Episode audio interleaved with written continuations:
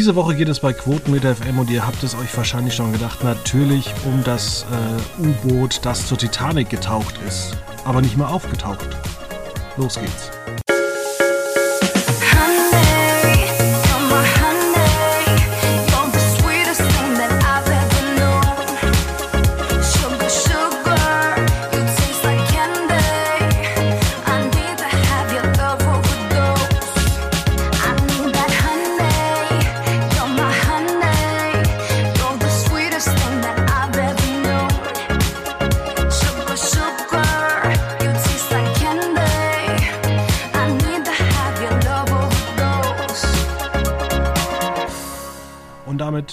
Willkommen in der Manege des Wahnsinns, kann man das ein bisschen bezeichnen. Heute wollen wir ein bisschen über die Medien an sich sprechen, denn ihr habt es mitbekommen.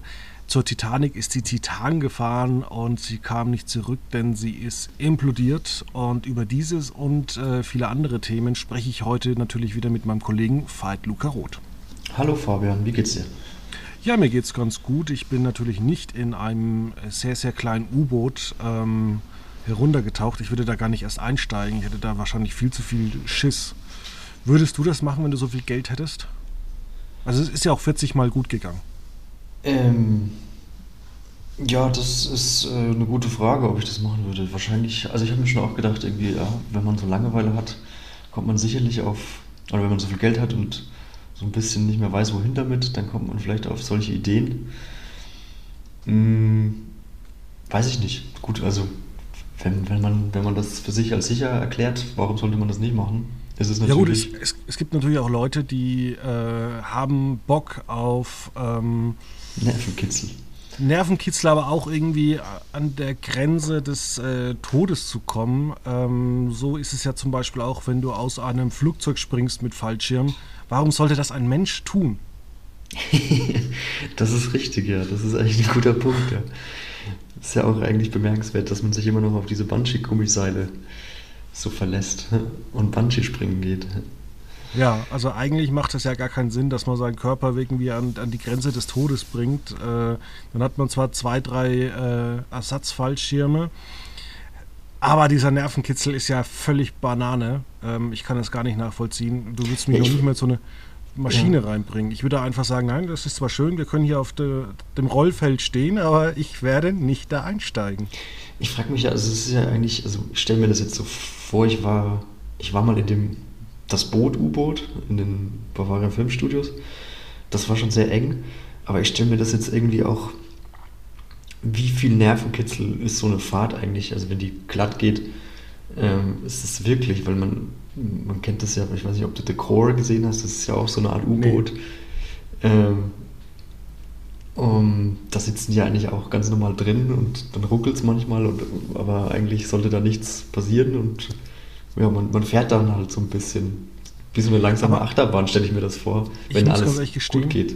Ich würde ganz gern mal Flugzeugträger besichtigen und U-Boote, weil ich mir das nicht, also diese Größen, man sieht ja dann immer irgendwie so ein paar Leute, die da einsteigen auf so einem U-Boot durch diversen Filme, bei so Militär-U-Boote und dann kriegst du irgendwie raus, dass da irgendwie 500 Leute drin arbeiten und leben. Oder auch Flugzeugträger, die auch irgendwie eine Besatzung von irgendwie 1000, 2000 Leute haben. Und da denke ich mir immer, wie lebt man da drin? Wie ist das alles äh, aufgebaut? Und dann natürlich äh, diese fünf äh, ja, Reiche. Ähm, die da irgendwie in so einem Mini-U-Boot äh, ja auch dann irgendwie wussten, dass sie auch drei Tage oder so oder mindestens zwei Tage irgendwie total eng aufeinander sitzen.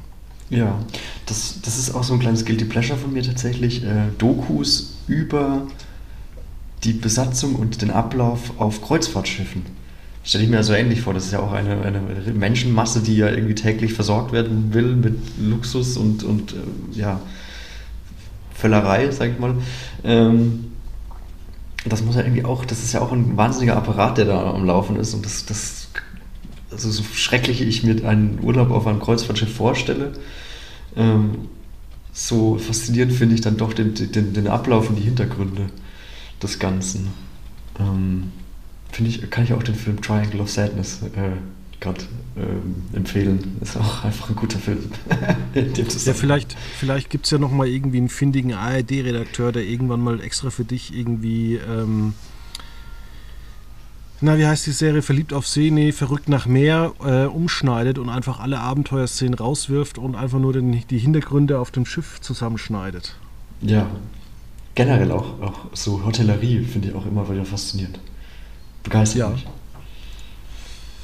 Ja, jetzt äh, steigen wir mal so ein bisschen ein äh, in unsere kleine U-Boot-Fahrt, äh, beziehungsweise wie denn so funktioniert. Ähm, sind die Medien gesteuert? Ich hoffe nicht. Also Beziehungsweise ich, also ich sage, ich behaupte einfach, die Medien sind gesteuert. Und die Frage ist, wer steuert die? Ach so, ja, okay. Das ist, na gut. Wenn man so, wenn man so fragt, na, dann ist es äh, korrekt. Natürlich sind Medien äh, gesteuert. Medien wollen ja auch irgendwo Geld verdienen. Von daher kann man sagen, okay, Medien sind äh, irgendwo vom Geld gesteuert, beziehungsweise vom Geld abhängig. Man kann ja auch so sagen, dass es bei so größeren Zeitungen natürlich auch so Teile gibt, die kann man lesen, die muss man nicht lesen. Auch eine Zeit hat Artikel, wo man sagt, okay, schön, dass sie es machen, oder eine Süddeutsche am Sonntag, wo man dann auch so sagt, oh, ja, interessant, was man vielleicht alles zum Thema Muffertalhalle in München schreiben kann. Ähm, okay. Genau. Aber natürlich die großen Themen, die sind gesteuert. Durch Aufmerksamkeit, durch Klicks, meinst du? Und durch die Konkurrenten. Durch die Konkurrenten, ja. Das war jetzt ja in den vergangenen Wochen, also in den vergangenen Tagen, gerade durch dieses Titan-Thema, ja sehr, sehr auffällig. Ähm, beziehungsweise auch am Wochenende ja der, der, Russ, der russische, der drohende Bürgerkrieg in Russland, der sich dann zum Glück nicht bewahrheitet hat. Ähm, ähm, das ja, man, man sieht, dass da die, die großen Zeitungen sehr viel parallel arbeiten und gar nicht so wirklich viele neue Erkenntnisse liefern können auch, weil es nicht so viele gibt eventuell, aber es wird dann halt eben ausgeschlachtet, weil das das Thema des Tages oder das Thema der Woche eben ist.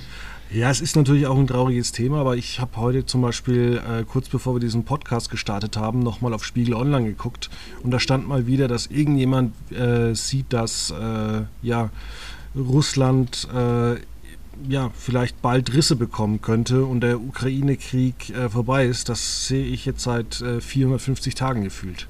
Ich wollte gerade sagen, dass, dass diese Schlagzeile, der Krieg könnte bald vorbei sein, weil das und das passieren könnte ist ja so das Dauergeräusch irgendwie der letzten Monate, ja. Also es geht ja, ja, bald anderthalb Jahre schon. Ähm, das ist eigentlich auch eine traurige Gewissheit, dass man sich an diesen Zustand ja gewöhnt hat und das jetzt irgendwie es fällt einem immer leichter, das einfach so wegzudrücken. Ähm, ich war zum Beispiel, also ich kann jetzt über den, über den Samstag, äh, Stichwort Russlandkrieg, ähm, erzählen. Ich war Münch, in München am Samstag und habe äh, unter anderem auch den CSD besucht. War halt so nicht war unterwegs und war essen, habe es mir ganz gut gehen lassen. Und habe dementsprechend auch gar nicht so viel davon wahrgenommen, weil ich war morgens im Zug, da habe ich dann so die eine oder andere Push-Meldung gesehen und gelesen, okay, oh, da ist gerade was, um, die Wagner-Truppe marschiert nach Russland. Aber war dann auch so, okay, ich fahre jetzt Zug, ich höre jetzt Musik, lese noch ein bisschen irgendwie meine, Magazine, aber befasse mich jetzt gar nicht so sehr mit der eigentlich realen, aktuellen Welt. Ähm, und dementsprechend konnte ich das ganz gut beiseite schieben und als ich dann abends wieder zu Hause war, dann habe ich dann erstmal so gemerkt, oh, das, das war ja heute doch etwas brenzlicher, als man das, als ich das so in meiner ja, Push-Meldung wegdrück, Bubble äh, wahrgenommen hatte an, an, dem Tag. Es war natürlich schon auffällig, dass recht viele Push-Meldungen kamen, deswegen war ich dann auch am, am Abend dann so dann doch nochmal interessiert, was denn da jetzt eigentlich genau vorgefallen war, weil an so einem Tag kann man ja auch das auch mal fünf Grad sein lassen und sagen, ja gut, ich, ich gucke jetzt mir noch einen Film an abends und dann gehe ich ins Bett. Oder man guckt halt in dem Fall dann mal Nachrichten und äh, informiert sich ein bisschen intensiver oder setzt sich ein bisschen intensiver mit der, mit der Sachlage auseinander. Und dann war es ja eigentlich so, dass äh, ein Brennpunkt kam, wo dann gesagt, ja, vor zwei Stunden hat sich da eigentlich alles in Luft aufgelöst. Genau, das war ja dann auch in den Tagesthemen schon. Da hat man ähm, direkt äh, Ina Ruck aus Moskau äh, sprechen lassen, die dann gesagt hat, okay, ja, jetzt ganz aktuell vor einer halben, dreiviertel Stunde ist das jetzt so und so, ähm, hat äh, Lukaschenko ja angeblich äh, da vermittelt und äh, Prigozhin ist jetzt hat abgekehrt, ist auf dem Weg nach Weißrussland. Äh, das hat sich jetzt alles in heiße Luft aufgelöst, zum Glück. Ähm, aber was das alles bedeutet, das kann man jetzt im Moment noch gar nicht sagen. Es gab nicht wirklich Erkenntnisse zu dem Zeitpunkt. Gibt es ja jetzt im Prinzip immer noch nicht so ganz. So, man weiß immer noch nicht so ganz, woher das jetzt rührte, was da jetzt Sache war. Und ob ähm, das nicht ein abgekartetes Spiel war. Ja, das, also, äh, das verneint man ja vehement, dass der Westen, also die NATO oder USA im Speziellen, damit nichts zu tun hatte. Ähm, ja, das ist eine schwierige Gemengelage, wie es in einem Krieg mit Informationen generell ja der Fall ist. Ja, dazu habe ich übrigens auch ein interessantes Interview geführt, was ihr demnächst bei uns lesen äh, werdet. Äh, Informationen aus dem Krieg, Informationen aber auch bei anderen Dingen, wie ähm, die Medien eben teilweise gesteuert werden. Und ähm, da haben wir natürlich auch das Problem, dass viele immer von den Klickzahlen abhängig sind. Und wir haben das im Vorgespräch schon angeteasert, dass auch Quotenmeter natürlich äh, ja jede Woche einen Rahmenplan erstellt was wann wie wo äh, veröffentlicht wird, weil wir einfach viele, viele Themen haben. Ähm, wirklich auch äh, Fight, du weißt es, wir haben Themen, die habe ich vor zwei Jahren geschrieben, die sind heute noch aktuell, die liegen auf meinem Desktop rum und die sind halt eh für irgendwann mal äh, eingeplant. Genau, da handelt es sich jetzt aber nicht um irgendwie kommentierende tagesaktuelle Analysen oder so, sondern dann meistens um Serienkritiken. Oder andere Hintergrundsachen, die man irgendwann mal bringen kann. Ähm, wir haben auch ja, Serienkritiken, die auch schon lange rumliegen, wo wir einfach sagen, ja gut, es gibt halt immer attraktivere, die wir gerade äh, haben. Und äh, die Frage ist, wie wird ein Quotenmeter gesteuert? Und bei uns kann man es ja eigentlich sagen, dass wir uns dann zum Beispiel danach richten, was gerade im Fernsehen läuft. Genau, ähm, da definiert sich, da ist die Frage, die Anschlussfrage, was definiert denn Attraktivität, weil du es gerade gesagt hast. Das ist eben Aktualität und, und natürlich auch Klickbarkeit. Also Klickbarkeit, natürlich auch Erfolg von Serien. Also wenn man jetzt, weiß ich nicht, äh, weiß ich nicht, keine Ahnung, fällt jetzt kein Beispiel ein, was, was jetzt irgendwie völlig belanglos war. Ich sag Aber wenn so, man halt zum Beispiel dann Squid Game beispielsweise im letzten Jahr äh, oder vor zwei Jahren schon bespricht, dann äh, wird das natürlich, sorgt das für mehr Aufmerksamkeit als jetzt, weiß ich nicht, Blackout von Sat 1. Genau. Oder zum Beispiel die Veränderung von der ARD mit der neuen Programmchefin innerhalb von zwei Jahren ist bei uns auch ein größeres Thema, als jetzt vielleicht zu beleuchten, wie hat sich Home and Garden TV in Deutschland entwickelt. Genau. Wenn wir nur ist sicherlich Themen auch interessant, aber ja. ist halt vielleicht äh, eher ein Nischenthema, muss man halt sagen. Ist ja auch ein Nischensender, dementsprechend ein Nischenthema. Sprich dann, was ist der Marktanteil von and Garden TV? 0,2 Prozent. Und es würde auch keinen Sinn machen. 0,2 Prozent der Leute ab. Es wird ja auch bei uns dann auch keinen Sinn machen, wenn wir nur Serienkritiken hätten, äh, die es nur auf Koreanisch mit englischen Untertiteln gäbe. Ähm, weil man da einfach sagt, okay, das ist zwar mal interessant, das kann man mal machen, aber auch nicht jede Woche dreimal. Genau, dann, das hatten wir ja. Also du hast dich ja, war das letztes Jahr oder ist das schon? Ja, aber da gab es auch sogar alles auf Deutsch. Nee, klar, das, das, das natürlich, ja. aber das ist dann halt mal eine, ein, ein Themenkomplex, den wir angehen und den wir dann gebündelt rausschießen, der dann halt aber auch so für sich steht, so im, im, im größeren Bild und der dann auch ja, da bleibt. Man sieht es jetzt ja, RTL hat das so ein bisschen aufgegriffen und hat sich jetzt ja auch ähm, für RTL Passion einige oder zwei äh, K-Dramen äh, gesichert.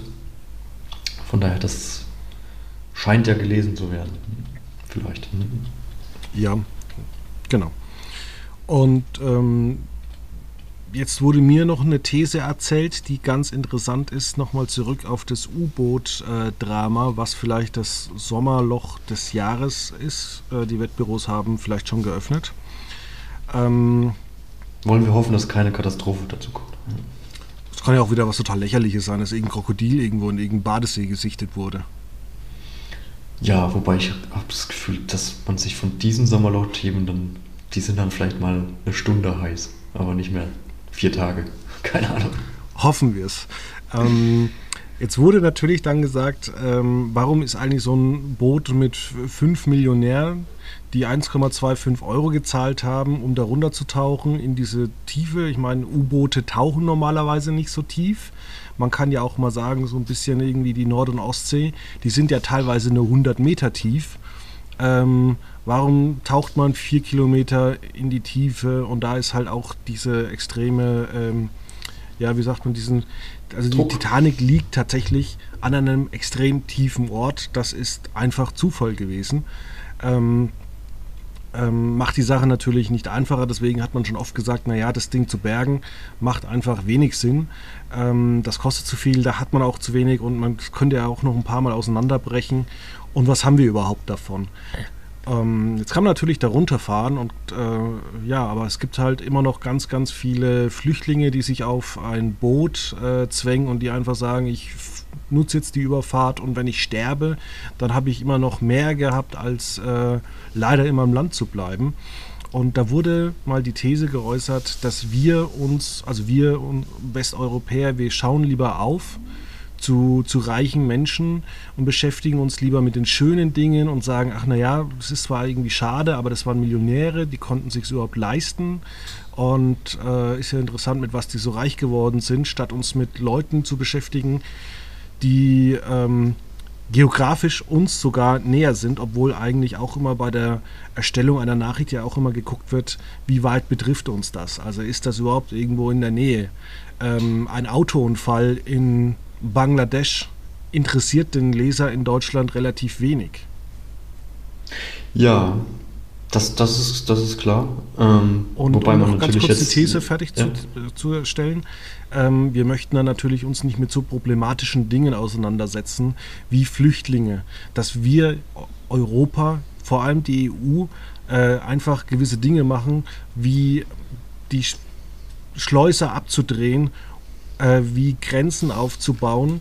Ähm, aber auch solche Sachen wie das äh, Dublin-Verfahren, wo wir sagen, naja, ihr werdet nur ähm, ihr werdet nur oder könnt nur eine legale Einreise stellen in dem Land, an dem ihr eingereist seid innerhalb der EU. Das weiß aber eigentlich gar kein Flüchtling. Und wenn der irgendwie jetzt irgendwie weiterreist von, von äh, Spanien oder er kommt vielleicht nach Portugal an, reist nach Spanien weiter, dann ist das alles schon wieder ungültig. Und wir sind so bezeichnend und wollen uns nicht damit auseinandersetzen mit diesen Themen, dass die relativ schwierig sind, dass wir es mit Absicht den Flüchtlingen oder Einwanderern so schwer wie möglich machen und schauen dann lieber auf so eine ja, so eine romantische Fahrt zur Titanic, denn äh, die Titanic wurde auch äh, in dieser ganzen medialen Berichterstattung erzählt, war auch so das erste große Ereignis, das man so live verfolgen konnte 1912, nachdem es da ja den äh, Telegraphen das erste Mal so wirklich gab und eingesetzt wurde. Ja, ich habe äh, mehrere Gedanken. Ich wollte erstmal fragen, was war eigentlich das genaue Ziel dieser Titanfahrt? Die wollten das einfach sehen, oder? Die wollten das angucken. Okay. Ähm, Katastrophentourismus kann man es auch bezeichnen. Ja, klar. Ähm, dann äh, würde ich sagen, hast du schon einen großen, also einen, einen, einen Komplex abgearbeitet, der natürlich erklärt, warum wir jetzt dann die Titanen eher verfolgen als das Flüchtlingsboot im Mittelmeer, weil Flüchtlingsboot im Mittelmeer ein riesen komplexes Thema ist, wo ja ganz viel dranhängt, von Klimawandel bis Kapitalismus bis ähm, ja, EU-Gesetzgebung, da ist ja ganz, ganz viel, da läuft ja ganz, ganz viel falsch im Hintergrund, dass es überhaupt erst zu dieser Katastrophe kommt wohingegen bei der Titanfahrt natürlich, es ist relativ simpel, okay, die haben ein U-Boot gebaut, das sind reiche Menschen, es ist irgendwie, man denkt, aber vielleicht ist das ja noch mal tragischer, weil die so reich sind. Die hätten das ja gar nicht machen müssen. Die hatten ja eh schon alles. Ähm, dementsprechend ist da vielleicht ja, der, der, der vordergründige Tragikfaktor vielleicht irgendwie größer, beziehungsweise ist es natürlich auch viel einfacher zu erzählen, diese Geschichte, weil sie äh, ja, relativ simpel gestrickt ist. Boot taucht, Boot platzt, Boot, äh, Menschen tot. So, das ist, das ist ja so im Endeffekt alles. Und dann wird halt äh, Suchtrupp losgeschickt, äh, wo ja immer noch nicht ganz so perfekt feststeht, äh, wie, wie das alles gezahlt werden soll am Ende. Ähm, und dieses, dieses Flüchtlingsboot ist ja eben, ja, das ist ja auch so ein abgestumpftes Thema, passiert halt auch häufiger. Und so Milliardäre ähm, gehen jetzt nicht, also lösen sich jetzt nicht so häufig in Luft auf. Also jetzt, wenn ich jetzt an, auch an diese, diese Raumfahrt-Rallye zwischen Virgin, Musk und äh, Space, äh, nicht SpaceX ist ja Musk, sondern ähm, Jeff Bezos denke, ja, frage ich mich auch, wer da, wäre die Aufregung jetzt bei Titan auch so groß gewesen, wäre einer von den dreien irgendwie verunglückt bei seiner Fahrt ins Welt, in, in, in, in den Weltraum. Oder noch viel dümmer, diesen Catchfight zwischen Mark Zuckerberg und Elon Musk, der eigentlich gar nichts bringt. Das habe ich nicht mitbekommen. Die wollen jetzt sich äh, verklopfen? Die wollen sich jetzt schlagen, ja. Aber ich weiß auch nicht warum, weil mir das einfach zu dämlich war. Und wo und wann und was und wie? In welchem Rahmen? Ja, äh, in irgendeinem äh, Street Fighter-Käfig. Okay. Äh, Stichwort Aufmerksamkeitsökonomie. Da, da war ich gerade kurzer Goldfisch-Moment auf meiner Seite direkt angesprungen. So, was, was, wie dumm? Na gut. Ähm, ja, genau. Aber das ist dann halt das nächste Thema. Da wird dann halt, okay, das sind zwei große Namen. Da kann man große Geschichten draus machen. Da kann man viele Geschichten natürlich aus draus machen, weil Zuckerberg gibt viel her. Äh, Zuckerberg. Elon Musk, äh, Elon Musk gibt viel her. Ähm, von daher, da kann man natürlich, das könnte natürlich das nächste Sommerloch-Thema sein, äh, weil sich für diese Menschen natürlich auch viele Menschen interessieren. Ja. Und dann, dann den, den Gedanke, dass man eher natürlich ähm, sich nach einer eskapistischen Nachricht sehnt ist, ähm, und dementsprechend dann eher vielleicht äh, reiche Milliardäre sich anschaut ähm, oder die, die Schönen und Reichen, ähm, ja, beleuchtet oder äh, sich dafür interessiert, ist ja irgendwie auch ganz äh, normal. So funktioniert ja auch irgendwie Hollywood oder generell das Theater, dass natürlich ein Held irgendwie einen tragischen Fehler begeht und deswegen dann fällt. Das ist ja schon auch, haben ja die Griechen solche, solche Geschichten auch schon erzählt ist ja jetzt nichts, nichts Neues in dem Sinne. Und wenn, ja, wenn, in der, wenn dann halt einer von, von unten es nicht hochschafft, das ist ja jetzt im Endeffekt keine Nachricht. Also wenn, wenn man es mal so runterbricht, dann ist das ja jetzt ja, Alltag sozusagen. Das, man bleibt halt auf seinem Niveau. Dementsprechend war ja auch Chico beispielsweise so eine eine Wahnsinnsgeschichte, dass er es geschafft hat als ehemaliger, war der nicht im, im Knast? Ehemaliger Weiß ich nicht, aber es ist auf jeden Fall ziemlich dumm, dass man äh, sich in die äh, Öffentlichkeit stellt, weil man äh, ja im Lotto gewonnen hat. Klar, das, das da kommen nur Leute, die. Äh, aber ist ja dann auch wieder trotzdem eine faszinierende Geschichte für alle, die es die das auch schaffen wollen, zum Beispiel, da, die interessieren sich dann natürlich dafür, oh, der hat Lotto gespielt, dann muss ich auch mal wieder Lotto spielen. Ähm, vielleicht bin ich der nächste Chico. Ich möchte auch Chico sein. Was würde ich mit 10 Millionen machen? Würde ich mir auch so viele Jacken kaufen? Keine Ahnung. Es ist ja, da lassen sich ja auch ganz viele Geschichten draus drehen. Und äh, der Gedanke, okay, was würde ich machen, wenn ich jetzt in einem Land leben würde, wo es äh, wo der Klimawandel meine Heimat zerstört oder meine Existenz bedroht, äh, wo ich äh, ja, in Gefahr lebe, ähm, ähm, wo, ich, wo ich verarme, ähm, aber ich die Möglichkeit hätte, irgendwie mit einem Schlauchboot durchs Mittelmeer zu fahren und dann vielleicht die Chance auf ein besseres Leben. Diese Gedanken will man sich ja auch gar nicht so sehr machen, weil sie natürlich total beklemmend sind. Und es will ja auch keiner über seinen Tod reden, ich auch nicht. Zum Beispiel. Finde ich aber nichtsdestotrotz wahnsinnig tolle Witze kann man, kann man über, über Grabsteinsprüche zum Beispiel machen. Da denke ich manchmal gerne drüber nach. Was würdest du auf deinem Grabstein stehen haben wollen? War schlussendlich kein Arschloch. So. Nein. Tod ist Ahnung. Na, na, na, na, na. Ja. Nein. Ähm, ja. Ja, wie geht's weiter mit den Medien? Können wir uns da vielleicht noch ein bisschen befreien? Ich habe einen Vorschlag, äh, den wir ähm, machen könnten. Und zwar ist ja bald wieder Zeitumstellung. Und meine Idee ist Bald? es dann. War das nicht erst? Meine Idee ist es am Samstag nachts um 3 Uhr vom Samstag, den 27.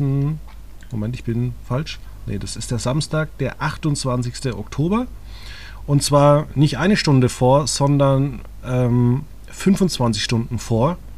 Das heißt, wir überspringen den Sonntag, haben zwar einen äh, Wochenendtag weniger, landen aber dann am Freitag, den 30. Juni und leben dann einen Tag in der Zukunft und dann können wir uns einen Tag Zeit lassen, um auf die normalen Ereignisse vernünftig reagieren zu können und kein Clickbait bieten zu müssen. Okay, das war jetzt ein waghalsiger Gedankengang. Ähm, ich habe kurz den Nacken verrenkt. Ähm, aber äh, absolut. Also weniger, weniger Hysterie in den Medien würde nicht schaden. Ähm, und das Dann kann die Tagesschau sich auch einen Tag Zeit lassen und wir, sind, wir leben immer einen Tag in der Zukunft. Wir können immer sagen, die Zweitagesschau? nee, aber heute müsste dann gestern heißen. Stimmt. Das gestern Journal. Gestern und dann Express. das vorgestern Journal. Gestern Extra. Express wäre übrigens auch ein guter Alternativname für die Deutsche Bahn. Aber Ja. naja. Also das werden wir leider, wahrscheinlich leider nicht machen können. Ähm, aber es gibt tatsächlich äh, kaum eine Lösung, weil selbst die gedruckten Zeitungen oder die Zeitungs-Apps, wo man Geld bezahlt, die arbeiten ja teilweise auch mit Clickbait-Überschriften. Selbst unsere Lokalzeitung wird dann geschrieben, äh, so viele Menschen sind äh, in Unterfranken oder in Oberfranken oder in Niederbayern aus der Kirche ausgetreten, wo man sich überlegt, ja, muss man denn solche Überschriften wählen oder kann man nicht einfach äh, sagen, 70.000 äh, Katholiken sind aus der Kirche ausgetreten und dazu einen guten Artikel, die Hintergründe und sonst irgendwas verfassen. Aber wir leben halt nun doch leider in einer Clickbait-Gesellschaft. Und ich bin aber eigentlich froh, dass ich zum Beispiel ähm, oder auch du äh, nicht darunter leben müssen. Also wir bei Quotenmeter können sagen, wir brauchen keine Clickbait-Überschriften, wir machen einfach das, was für uns am besten ist. Und wenn das manchmal eine langweilige Überschrift ist, dann ist das so. Und wenn wir ein Interview führen äh, für einen Film, eine Serie oder sonst irgendwas, dann gucke ich auch zum Beispiel immer, dass eigentlich irgendwas in der Überschrift steht äh, zur zum Film, zur Serie und jetzt nicht irgendwie eine geile Geschichte, wo du hinten dran sagen kannst, joa, geil, bringt Klicks, sondern das Produkt soll eigentlich äh, im Mittelpunkt stehen.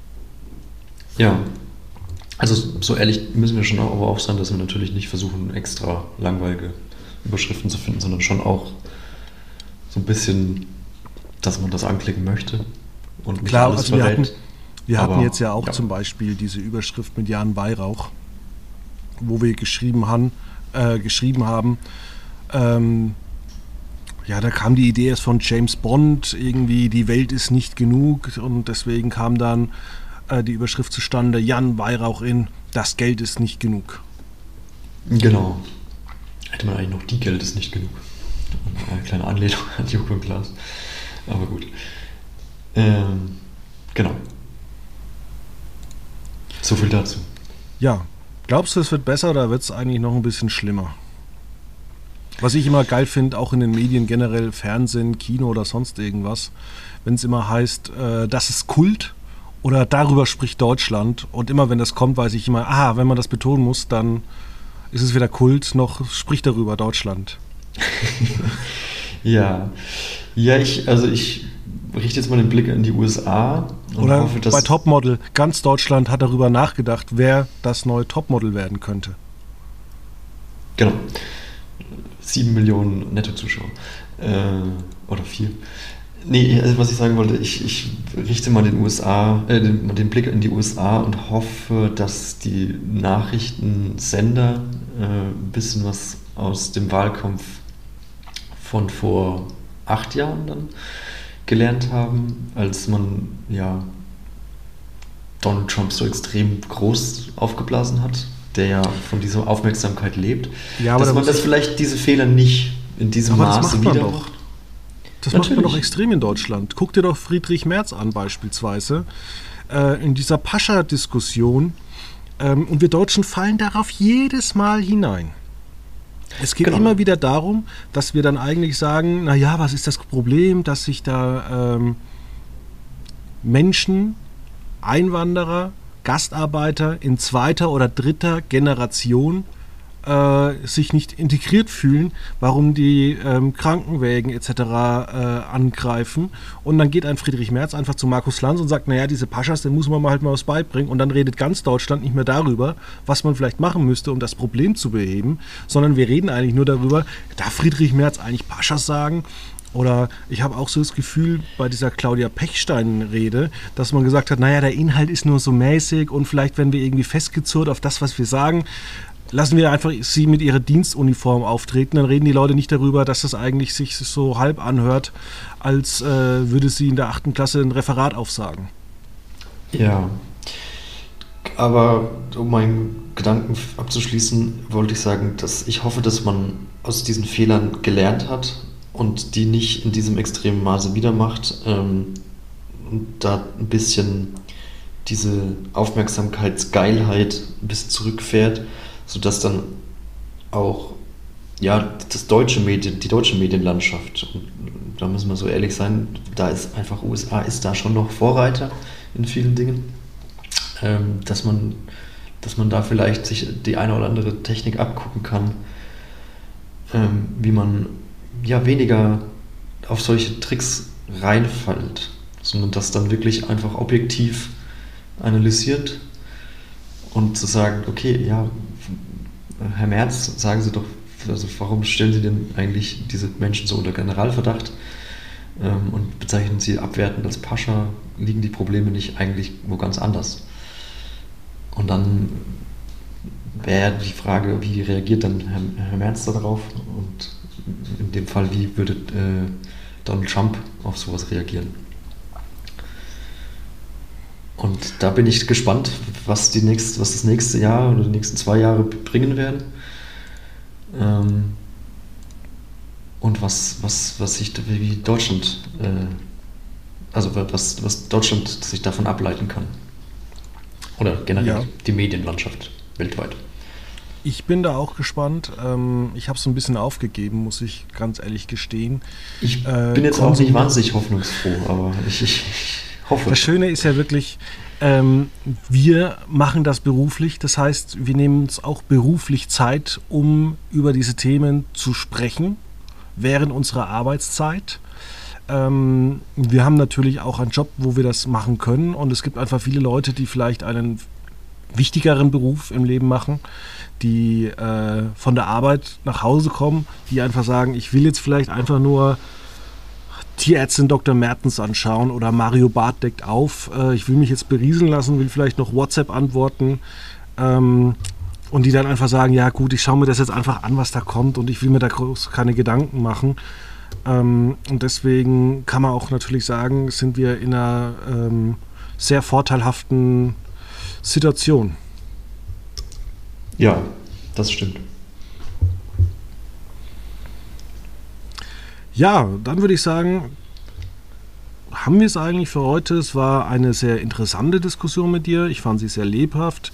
Ähm, ich hoffe, dass mein Friedrich Merz-Thema nicht ein bisschen äh, sich böse angehört hat. Ich finde einfach, wir müssen schauen, dass wir diese Tricks, die die Politiker immer wieder anwenden.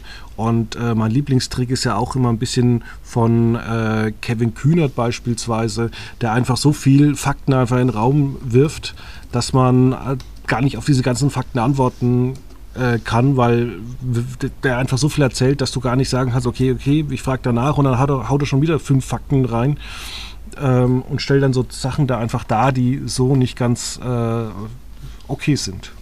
Ja, deswegen kann man mal ein großes Lob an Caitlin Collins von CNN aussprechen, die dies, diesen, diesen ja, Bullshit-Tornado versucht hat, einigermaßen wegzumoderieren.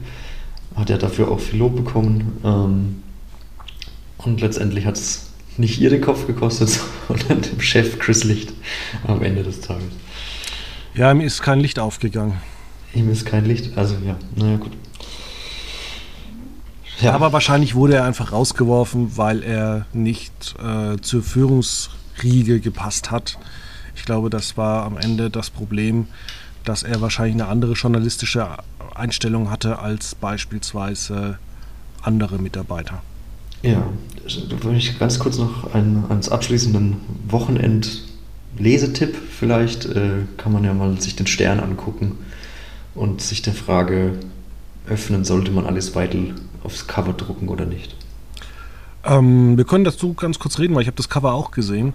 Ähm, ich finde tatsächlich wieder das, äh, so wie man es gemacht hat, finde ich äh, nicht so ganz geil, weil man natürlich dann wieder in der altdeutschen Schrift Hass gedruckt hat und ähm, man will natürlich da auch wieder nur ähm, Quote verkaufen. Und äh, ich finde gerade das Thema ähm, Alice Weidel, muss ich sagen, ist thematisch total geil. Die Frau erzählt Sachen, wofür sie privat überhaupt nicht steht. Die ist, äh, macht ein, beruflich einen Fremdenhass, äh, hat aber selbst oder ist in einer Beziehung mit einer Frau, ich glaube nicht aus Bangladesch, sondern, äh, ah, wie heißt das Land südlich von Indien? Thailand? Nee. Naja, ist ja auch egal. Keine Ahnung. Äh, Oh Gott, diese kleine schneiden, Insel. rausschneiden bitte. Nein, diese kleine Insel. Ähm, ja, also und sie lebt dann irgendwie in der Schweiz in einem bürgerlichen um Umfeld, ist lesbisch und äh, ja, warum, warum wird das nicht mal groß behandelt? Ich erzähle das ständig irgendwelchen Leuten und die fallen immer vom Glauben ab und sagen, ja, wo hast denn die Informationen her? Stimmt es denn? Liest du denn irgendwelche Verschwörerblogs? Und dann sage ich, nein, das ist einfach bekannt und äh, ja, und äh, man solle vielleicht als Stern fragen, warum verbreitet man Hass, obwohl man ganz anders lebt? Warum ist ja. jemand, der tolerant ist, äh, beruflich intolerant? Das ist richtig. Ich habe das Interview tatsächlich ehrlich gesagt nicht gelesen. Ich weiß nicht, ob es jetzt um die Person Alice Weidel an sich geht oder ob es um die Partei. Na, es ist zumindest die Überschrift die, erstmal. Ja. Ähm, ja, aber also wenn es um die Partei geht, ist natürlich äh, äh, natürlich äh, ist ja die Frage. Ähm, sorry, ich habe Faden verloren. Ähm, Warum sie so sind, wie sie sind. Genau. Also die, die, die Partei ist ja in, in, mindestens in Teilen äh, rechts, rechtsextrem und vor allem, warum sie auch äh, das so machen, wie sie es denn machen, weil man kann ja zum Teil diese, ähm, diese Meinungen haben.